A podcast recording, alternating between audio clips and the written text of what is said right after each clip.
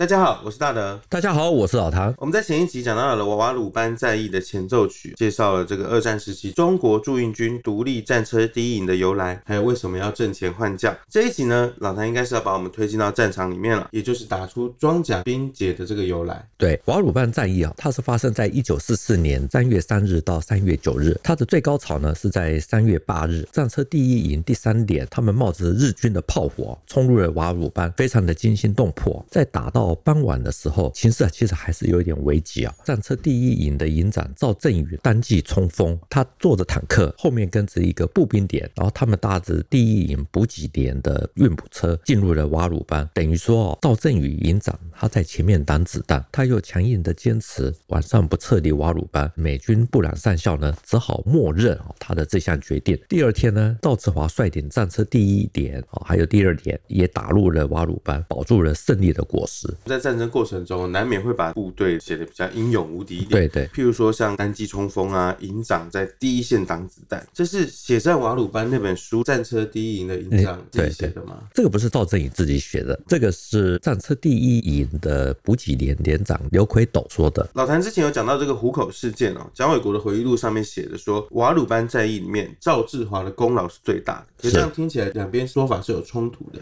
对于这一段呢，其实我以前也搞得不是很清楚哈。不过呢，因为有看到局部赵志华在《新店军人建议》里面所写的个人回忆录啊，所以我才看懂了一些啊。因为它里面有特别提到一段战斗，是有一次初级，同车担任射击手的呢是补给连的连长刘奎斗，因为他也一直想要试试看上战场。对对对，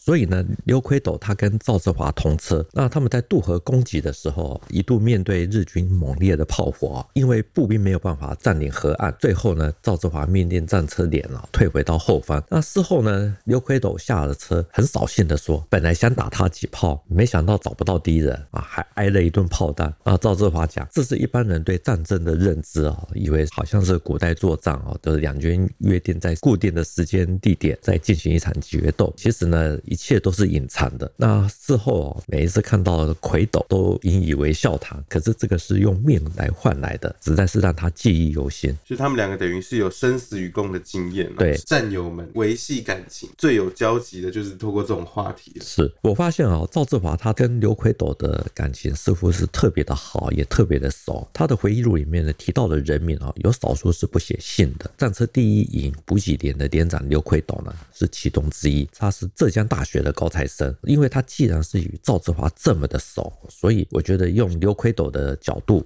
来看瓦鲁班战役应该是最公允的，可是这样子哦，就会难免落入这个孤证的这个嫌疑哦。就像是我跟老谭，其实我们这样主持节目啊，或者是共事以来，其实也蛮熟的啦。但呃，有吗？其实也没有那么熟，因为老谭也没请过我吃任何一次的饭。在老专家兵马俊如他编写的徐廷尧将军哈收录了一篇刘奎斗的文章，它标题是《缅北瓦鲁班血战中难忘的几个片段回忆》。这里面呢提到刘奎斗。说他与赵志华是多年的球友兼战友，相交有如亲兄弟。所以我们在公开跟不公开的资料里面哦，都有相同的说法，是这样子就比较有说服力了。那赵志华的这个哥们呢，刘奎斗对赵振宇的描述，在三月八号傍晚坐在坦克车里面单骑冲锋，掩护后面的这个步兵连攻击哦，应该可信度很高的。是我个人是这么的认为哦，不过呢，我也不知道对错，可是我觉得是很合理的。这场战役的最后阶段这么样的精彩，那整个瓦鲁班战役的这个过程，老谭是要跟我们倒叙呢，还是正叙法去描述这个战场？这一段战史呢，其实对多数人而言啊还是比较陌生一点啊，所以我们还是从头开始讲，从新一军开始说。因为在一九四三年的十月，中国驻印军孙立人指挥的新三十八师开始从缅北反攻，那他们朝着福康河谷啊进军，占领了新平阳。那一九四三年十二月二十九日啊，攻下了鱼班，到了三月初啊，准备要与廖耀湘的新二十二师啊。一起打距离瓦鲁班有十二公里的孟关。由于呢丛林作战啊，有很多意想不到的情况会发生。那一心想要反攻缅甸的史迪威呢，可能不是很满意啊。新三十八师还有新二十二师对于他们敌后迂回的速度，所以从印度空运过来啊，专门在进行丛林远程渗透任务的特战部队五三零七支队，这又被称为梅瑞尔支队，要他们来执行切断日军第十八师团的后方补给线。美军五三零七支队预定在三月三日进入瓦鲁班地区啊。史迪威他就下令说，驻印军对孟关哈要正式的实施攻击。那战车第一营呢，就在新编第二十二师六十六团第一营的协同下，对据守孟关的日军十八师团开始进行迂回。这样听起来，这个行进的速度非常快。老谭直接切到开打第一天了，来帮大家复习一下。上一集有提到说，史迪威呢接受布朗上校的建议，动用这个战车营。是到了三月二号，美军布朗上校呢找了这个战车第一营的这个营长赵振宇，还有副营长赵志华这些人一起呢在地图上面观看。最后呢，布朗啊与这个赵振宇共同决定说，用新编第二十二师六十六团第一营啊搭配战役营来进攻孟关。是坦克作战本来就是讲究快速啊，所以我们就直接切到三月三日，战车第一营呢在那天早上呢开始推进哦，其实没有想象中那么的顺利哈，因为丛林作战，前面有两辆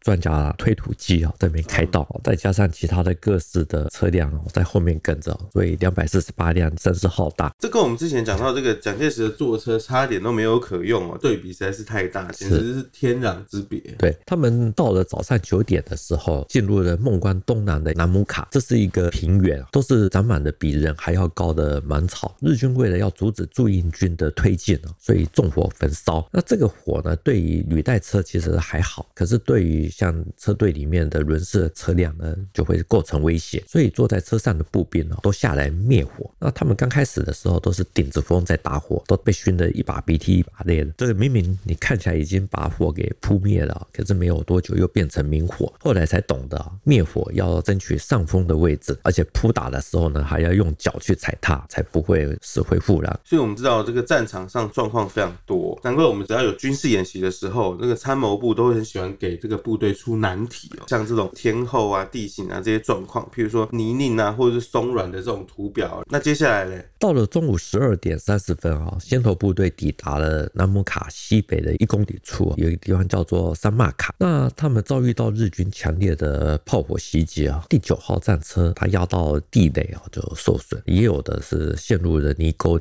没办法动弹。驻印军开始出现一些伤亡。那这个时候呢，赵振宇他下令第二连超越第一点进行迂回攻击。到了午后呢，战一营所有的车辆全部都笼罩在日军的炮火打击下。那总计呢，沿途有十七辆的战车受损停摆。那其他的补给车辆也有受伤的。那这个时候呢，战一营补给连的连长呢，刘奎董说，在下午三点啊，他看到由廖组的毛成友班长手拿冲锋枪，肩膀背着两支步枪跑了过来，浑身是血的报告。他说他的车上啊，两位弟兄都已经阵亡了，自己也受伤，现在要把枪交给连长，请另外派人来开车。枪是军人第二生命啊，拼死都也要守住。是，结果呢，刘奎斗讲，突然之间这位班长倒了下来，他才看到左前胸呢被炮弹打穿了一个大洞，弹片深入到肺脏，就算神仙也难救，结果就死在他的怀中。如果不是靠着坚强的意志啊，是没办法跑五十公尺把枪交给刘奎斗。所以呢，他讲那一幕呢，他终身难忘，而这也是装甲兵的无上光荣。战争真的是很残酷的哦，看起来这边的日军的抵抗是十分的猛烈。对，因此呢，赵振宇他研判啊，这里的日军至少有营级部队啊，那个时候日军的编制相当于得是大队，还有师团炮兵在这边支援。到了晚间，战车第一营停止进攻，他们车队宿营配置啊，就关系到晚上是不是能够抵抗日军的逆袭。后来美军布朗上校他同意啊，这是步兵连配合各战车点，各自朝外围地区疏散，而且是呈现圆形，最外围是步兵，内围呢是 M 三 A 三号战车的肚子底下呢，还要挖一条长方形的壕沟，正副驾驶呢是在宫内警戒。射手还有车长呢，是在炮塔内，可以随时的开火，而且可以使用车上的探照灯哦，提供外围步兵照明的目标。步战协同是非常重要的。我们在服役的期间，其实也都有稍微钻研这个步战要如何？如何配合。这都要上课的。呃，这一夜呢，有两名美军呢在大树下煮咖啡，就被炮火给打死了。那这我们上一集有提到，日军呢在这天晚上的小规模的逆袭啊，虽然有人爬上了战车，还丢了烧鱼弹啊，可是并没有成功。那到了四日早上，美军的 P 五幺战斗轰炸机呢出现在孟关的上空，战车第一团也重新的出发，日军就开始收缩。到了五日，廖耀湘的二十二师第六团呢突入的孟关市区。我们知道这个瓦鲁班战役是这个装甲兵的最重要的代表性战役之一啊。对，既然呢第一天步战协同攻打孟关，为什么呢？最后不是这个战车第一营攻进去哦，反而是廖耀湘的新二十二师六十六团率先打进去。这部分呢，关系到史迪威前面派来的美军五三零七支队，因为在三日的晚间呢，日军第十八师团长田中新一他下令孟关的主力哦开始转移到瓦鲁班，而且给予三月三日进入到这个地区的美军啊五三零七支队啊第二营造成的重伤害。那因为美军告急呢，战车第一营呢在五日那一天呢就奉命要去解围。到了傍晚，他们进入了库宁卡这个地方是在纳雨河的旁边啊。我们看地点是瓦鲁班的北边，所以呢进入孟关的任务呢才会交给廖耀湘的新二十二师。前面有讲到说史迪威哦是对这个二十二师或者是三十八师的这个敌后迂回并不是那么的满意啦，所以他亲自调来这个美军的精锐特种部队，结果他们也没有顶住这个日军的攻击。这一段呢，关系到战车第一营他们在第二天的失误啊，因为三月三日晚间啊，遭到日军的逆袭啊，虽然没有大的损失，可是天亮之后没有立刻大幅度的向前推进哦，从孟关后侧的日军的主力哦给截断。那如果说有截断的话呢，美军的五三零七支队呢，可能就不会受到重伤害。那第二是啊，战车第一营五日奉命去救援美军五三零七支队啊，可是一直到了傍晚才抵达库宁卡。那刚好呢，这一天是战。战车第二连担任尖兵，他们把整个部队呢都带到了几乎是没办法通行的丛林路径，所以延误了时辰。美军布朗上校呢对这个相当的在意，要把第二连的连长给撤职啊。赵振宇呢坚持绝对不能换人啊，最后呢布朗上校只好让步。我们知道老谭在前一集的这个血战瓦鲁班前奏曲特别大篇幅的去讲到说中美两军互动之间的优为之处，是那没看过的朋友也欢迎你们看一下。结果呢瓦鲁班战役才开打没有两天哦，布朗上校跟赵振宇营长他们两个人之间就有稍微小小的摩擦了。但我们比较关心的是，这个美军的五三零七支队到底有没有救到？还好，战车第一营他们在运动中啊成功破坏了第十八师团第五六联队的攻击计划。那还有一个很重要的是啊，孙立人的新三十八师第幺幺三团他们也迂回到了瓦鲁班东北部，舒缓了五三零七支队的压力。所以这支美军的特种部队呢，后来就撤出了战斗，把任务交给了新三。十八师幺幺三团，这个也是啊，在看新一军的军史啊，都会提到新三十八师在瓦鲁班地区啊解救了美军啊，它的来源呢，这段让我们听起来蛮复杂。如果对照地图呢，会稍微更清楚一些。这中国驻印军战车第一营啊，跟廖耀湘新二十二师的一个营，三月三号从南姆卡地区呢开始进攻孟关，到了五日，新二十二师打入孟关了。同一时间呢，战车第一营奉命南下救援美军的五三零七支队，抵达了。瓦鲁班北边有个叫做库宁卡的地方，这样看起来啊，真正的瓦鲁班战役就准备要敲响了。是战车第一营呢，因为他们已经推进到了纳雨河河畔，赵振宇连长呢征得了布朗上校的同意啊，决心在三月八日开始出击。那整个计划呢是瓦鲁班的北面呢可能会有强大的日军，所以要用战车第一连还有第二连由赵志华来负责，在中午的时候呢，由北面尤科卡渡河向阿鲁班推。他们的任务主要是助攻，也是佯攻。至于主攻呢，是由战车第三连来负责。由西面来发动哦，会搭配一个步兵营，是在昆连卡的这个地方，由步兵先占领渡河点，然后再由工兵呢辅助之下展开敌前的强渡，直趋瓦鲁班的核心地区。一般而言哦，主攻的这个部队哈，它会比较庞大一点。可是我们在这边看到的是，主攻方只有用一个战车连担任攻击任务，较大的兵力呢是从北面做佯攻的动作，吸引日军的注意。这样做法算是不按牌理出牌。对，这种用兵方式呢是。后证明其实是出乎日军意料之外哈，也起到了奇袭的效果。所以呢，战三连呢很快的攻入了瓦鲁班外围的防线啊。不过呢，原先预定支援的步兵营呢，并没有顺利的跟上，变成战三连独立的推进。这样听起来呢，就会变成是孤军深入了。是，那接下来应该要怎么办？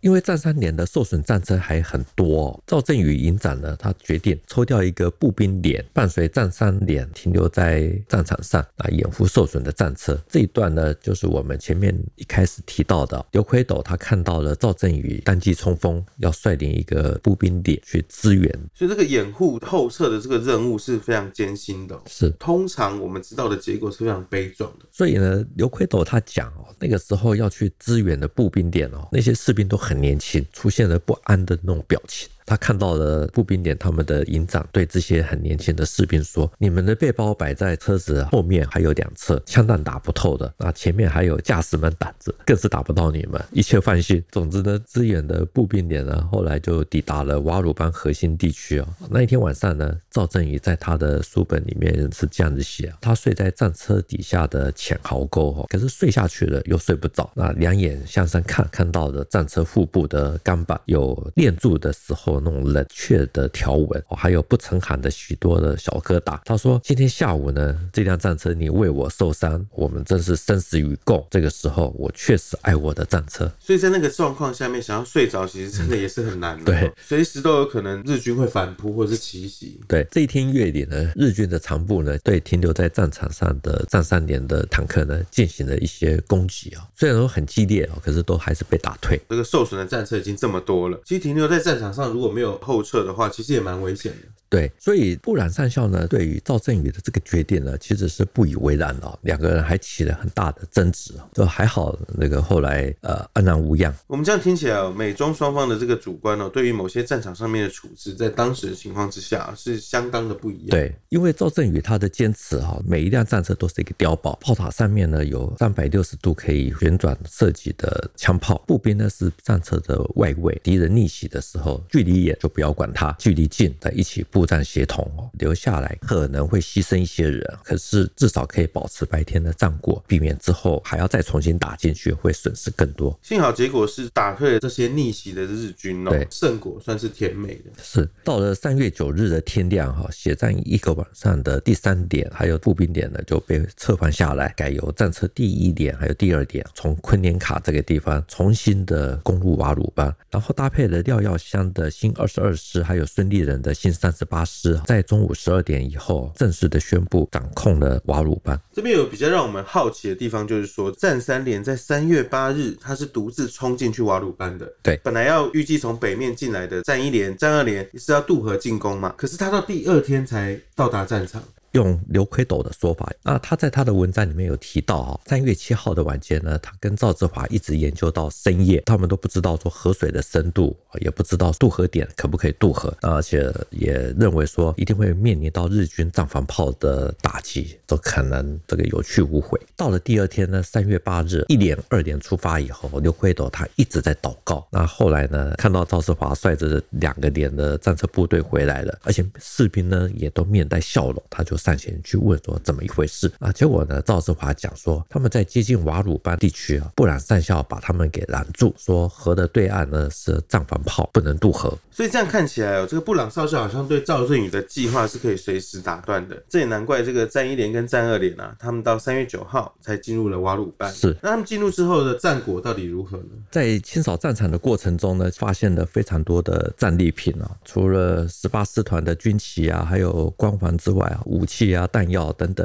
甚至还有两辆的日军的坦克。这个也才知道，三月八号的战斗已经冲破了日军第十八师团的司令部，十八师团呢也受到这样的打击啊，没有办法再作战。剩下的残余部队有丛林的秘密小径，继续的往南撤。我之前在部校受训过半年哦，部队这也是在有战车连的这个模部，所以学过基本的这个步战协同。老谭前一集提到写上瓦鲁班前奏曲的时候，我们也特别去查了说，说瓦鲁班大捷呢，总计击毙日军有一千五百多人，打伤了日军有三千。千多人，被称为装甲兵的四大战役之一哦。另外三场战役分别是昆仑关战役、延安战役跟古宁头战役。对，之后哦，在蒋纬国的提议之下，为了纪念瓦鲁班战役中阵亡的军官啊、士兵等等，才以三月三号作为装甲兵节来纪念他们。对对。那我们想要知道的是说，战车第一营攻下瓦鲁班之后，接下来他们在缅北其他的这个战功或者表现。三月九日哈，彻底的打下来之后呢，十日战车第一营开始协同新二十二师第六十六团继续的追击撤离的日军啊，他们一直追到瓦鲁班以南二十多公里处的杰布山隘，到了这里，战车第一营啊结束了他们的任务，因为四月缅甸的雨季要到了，所以他们撤回印度重新整补。到了六月啊，营长赵振宇啊另有任用，改由副营长赵志华来接任。我们这样算起来，布朗上校跟赵振宇的意见哦，也时常有些小摩擦。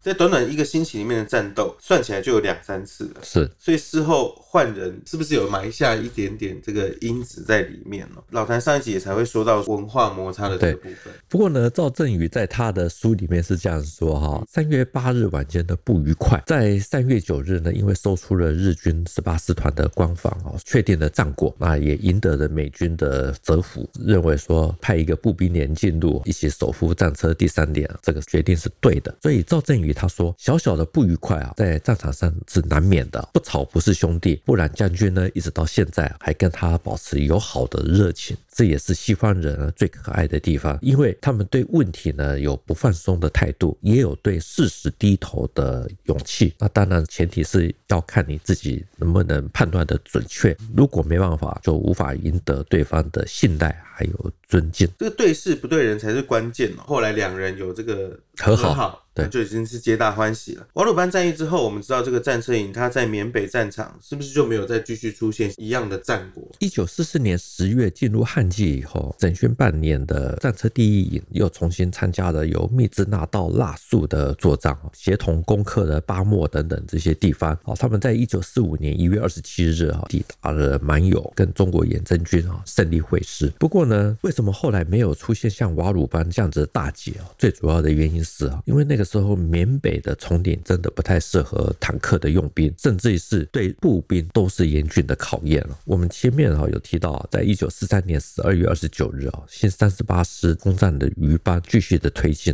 可是速度很慢，主要就是因为丛林地形。那个时候在新平壤的战车第一营呢，只有训练二十多天就奉命去出击。那现在的讲法就是说，呃，史迪威那个时候对孙立人很不满，认为孙立人是故意延误，所以才在布朗上校的建议下，把战车第一营拉出来。孙立人有战神的美称哦。史迪威如果对他不满的话，感觉起来他整个在这个远征军的部分是还有谁可以用吗？其实史迪威还是一个好军人啊。我们看很多的记录啊，都说他会亲临前线啊，也非常的重视士兵的生命啊等等。不过呢，他为了反攻缅甸，个性比较急，所以才会有这些误解。我们用赵志华在新店军的建议里面哈，自己所写的回忆录，因为他是无聊打发的，所以可能没有任何的挂碍，会说的比较公允一点。他在里面说哈，在还没有进攻瓦鲁班之前哈，战车第一营才从新平养出了鱼班隘口啊，要进入到福康河谷的时候，就一度被日军阻止，没办法前进。啊，这个地方呢，虽然说只有小起伏哦，可是两侧山区的流水啊构成的河道啦，弯弯曲曲的，对 防御的日军哦相当的有利，而且有些桥梁已经被破破坏啊，遍地都是野草，要在这边伏击。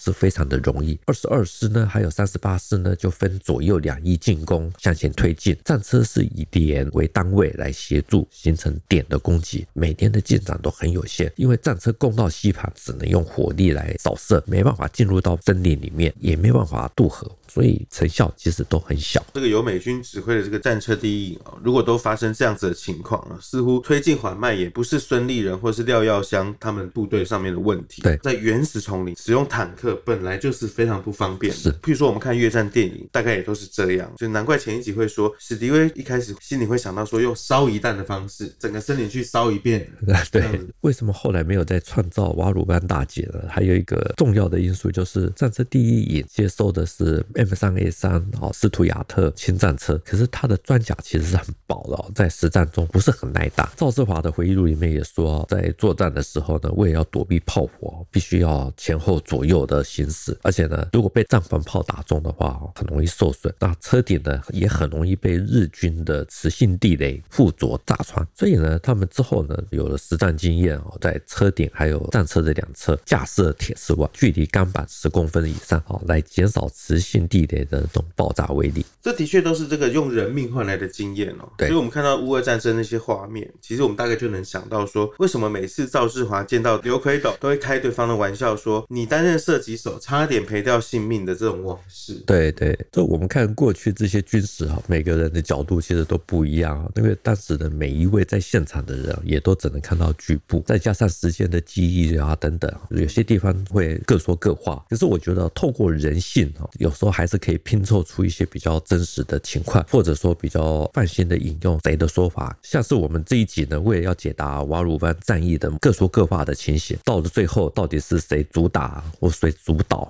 我们用刘奎斗先生他的说法，我觉得会比较客观一点啊，因为呢，他也是当年浦口事件发生以后，愿意作保把赵志华从军舰里面保外就医的人。我相信他们在台湾哈，对于过去的这些经常的有重新聊到，所以他的说法应该会比较不会有问题。讲到这里呢，我们先讲个比较轻松的驻英战车团哦。还有很多好故事，因为当年这些人呢都是被要求尽量的高学历，所以像刘奎斗他本人是浙江大学的高材生，退役以后呢做生意啊，开了一家叫森美公司，赚了大钱。像这样子福报的人，他说他经过了这场战役啊，深深感受到战争的残酷，才活蹦乱跳的弟兄们，转眼之间就瞬间成人，落得埋骨抑郁。而且有一次，为了要闪躲日军的炮火，一向宽忍的他不得。不在森林的小径里面，被迫开着装甲车辆压过了好几具堆叠在一起的日军的尸体。他说这件事情呢，让他终身引以为憾。我们透过这两集瓦鲁班战役有关的故事，还有较少提到的这个战车第一营的人事异动。那老谭呢，也用从未公布赵志华的回忆录，配合上了这个刘奎斗他自己的说法，对，做了对照与补充。相信呢，对于完善这个装甲兵史会有一些些微的帮助。其实呢，也侧面印证了赵振宇他在三月。八日勇闯第一线的这个英勇事迹啊，